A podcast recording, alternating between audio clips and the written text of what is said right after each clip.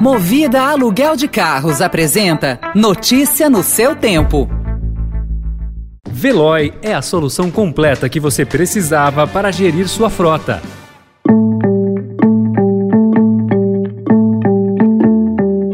Olá, seja bem-vindo, seja bem-vinda. Começa agora mais uma edição do Notícia no seu Tempo. Esse podcast é produzido pela equipe de jornalismo do Estadão para você ouvir em poucos minutos as principais informações do jornal. Entre os destaques de hoje, governo quer novo programa de subsídio para combustíveis. Governo russo prende 3.500 pessoas em manifestações contra a guerra. E o pedido de dinheiro para a reeleição de Bolsonaro, que gerou queixas de ruralistas. Esses são alguns dos assuntos que você confere nesta segunda-feira, 7 de março de 2022. Estadão apresenta Notícia no seu tempo.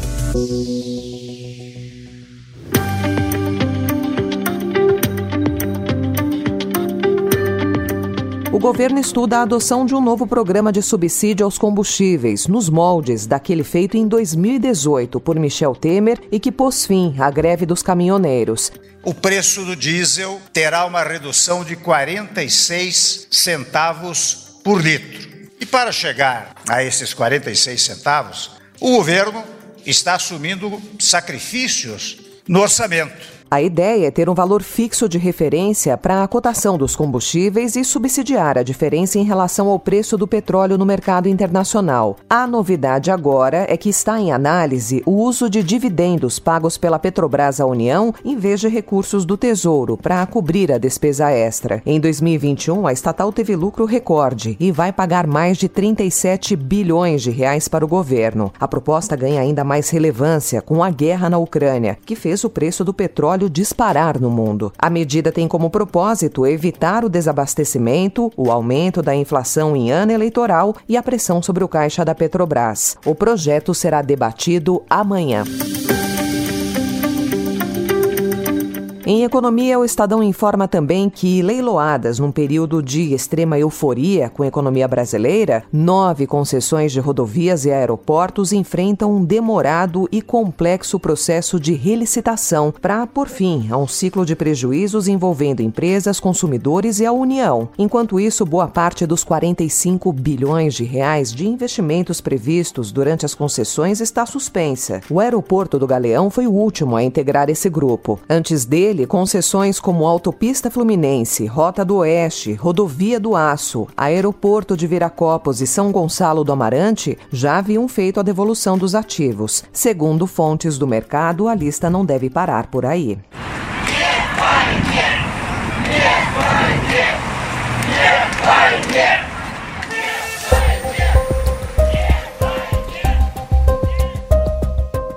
E na guerra de Putin, pelo menos 3.500 pessoas foram presas ontem em manifestações realizadas nas principais cidades da Rússia por exigir o fim da invasão da Ucrânia. Os atos foram convocados pelo líder opositor Alexei Navalny, que é o principal rival do presidente. Vários ativistas e ONGs publicaram vídeos nas redes sociais que mostram detenções brutais com agressões.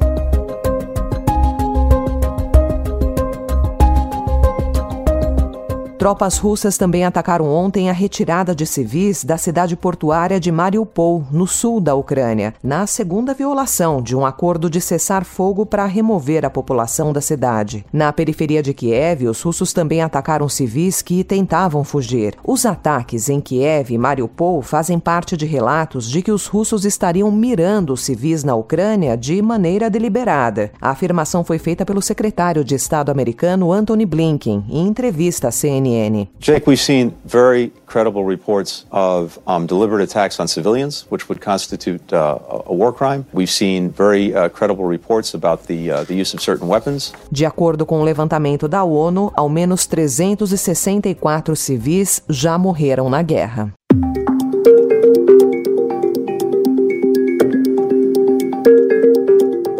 Por aqui, a cinco meses do início oficial da corrida eleitoral, surgem os primeiros sinais de como tende a ser a combinação entre dinheiro privado e poder público. Apesar do fundo eleitoral bilionário aprovado para irrigar as campanhas, um grupo de empresários se apresentou a representantes do agronegócio e pediu contribuições para ajudar na reeleição do presidente Jair Bolsonaro. O grupo dizia falar em nome de Valdemar Costa Neto, que é presidente do PL, partido do presidente, e do senador Flávio Bolsonaro. Apesar da simpatia de boa parte dos empresários do campo pela reeleição de Bolsonaro, a maioria dos abordados se sentiu constrangida. A abordagem pela doação está registrada em mensagens trocadas num grupo de WhatsApp. Segundo especialistas em direito eleitoral, é comum candidatos pedirem recursos antes de oficializar a candidatura, desde que deixem acertado que a contribuição seja efetivamente feita no período eleitoral.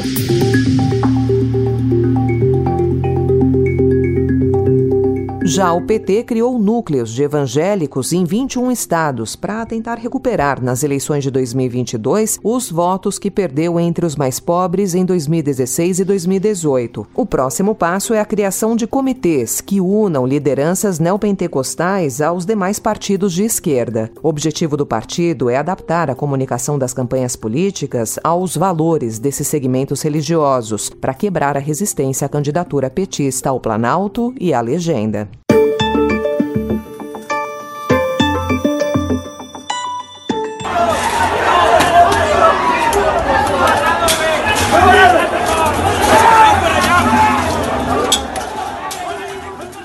Semana que era para ser uma celebração no futebol ficou mais uma vez marcado pela violência. As cenas de selvageria das torcidas de Querétaro e Atlas ocorridas no México tomaram o mundo inteiro. A Federação Mexicana de Futebol suspendeu todos os jogos de ontem no país e abriu uma investigação. No Brasil, torcedores entraram em confronto após o triunfo do São Paulo sobre o Corinthians no sábado pelo Paulistão e antes da partida entre Atlético Mineiro e Cruzeiro ontem pelo Campeonato Mineiro. Janeiro. O cruzeirense Rodrigo Marlon Caetano Andrade foi baleado e morreu. Foram episódios de agressões que deixaram o esporte em segundo plano e mais uma vez se tornaram frequentes nesse começo de temporada. Notícia no seu tempo.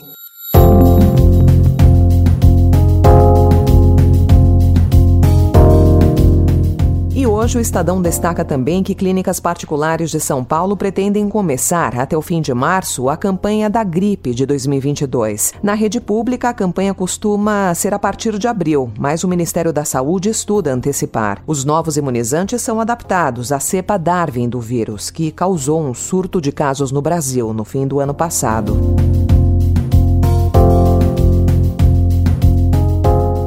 Falando em vacinas, o Instituto Butantan informou na última semana que obteve resultados promissores nos testes preliminares da vacina única contra gripe e Covid. Os ensaios clínicos em humanos podem ser iniciados em até um ano.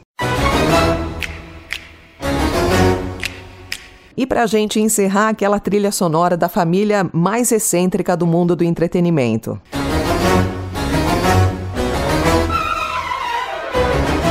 Primeiro sentimento é de gratidão, gratidão poder fazer esse projeto, esse musical mais uma vez. Emoção muito grande estar ao lado de novo da minha querida, querida Marisa. Gente, eu devo estar até borrada porque eu já chorei, tá? Bastante. Não tem como não ser clichê. É um misto de emoções. A família Adams volta aos palcos de São Paulo após 10 anos. Baseado nos personagens criados em 1938, o espetáculo ganha uma nova roupagem e novamente com Marisa Hort e Daniel Boaventura nos papéis principais. A estreia será no dia 10, no Teatro Renault. Com grandes efeitos e cenários luxuosos, o musical busca divertir com a ideia libertadora de que estranho é querer ser normal.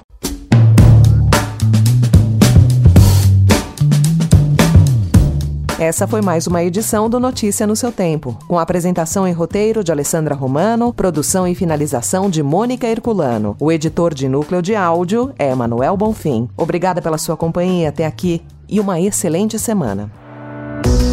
Você ouviu Notícia no seu tempo.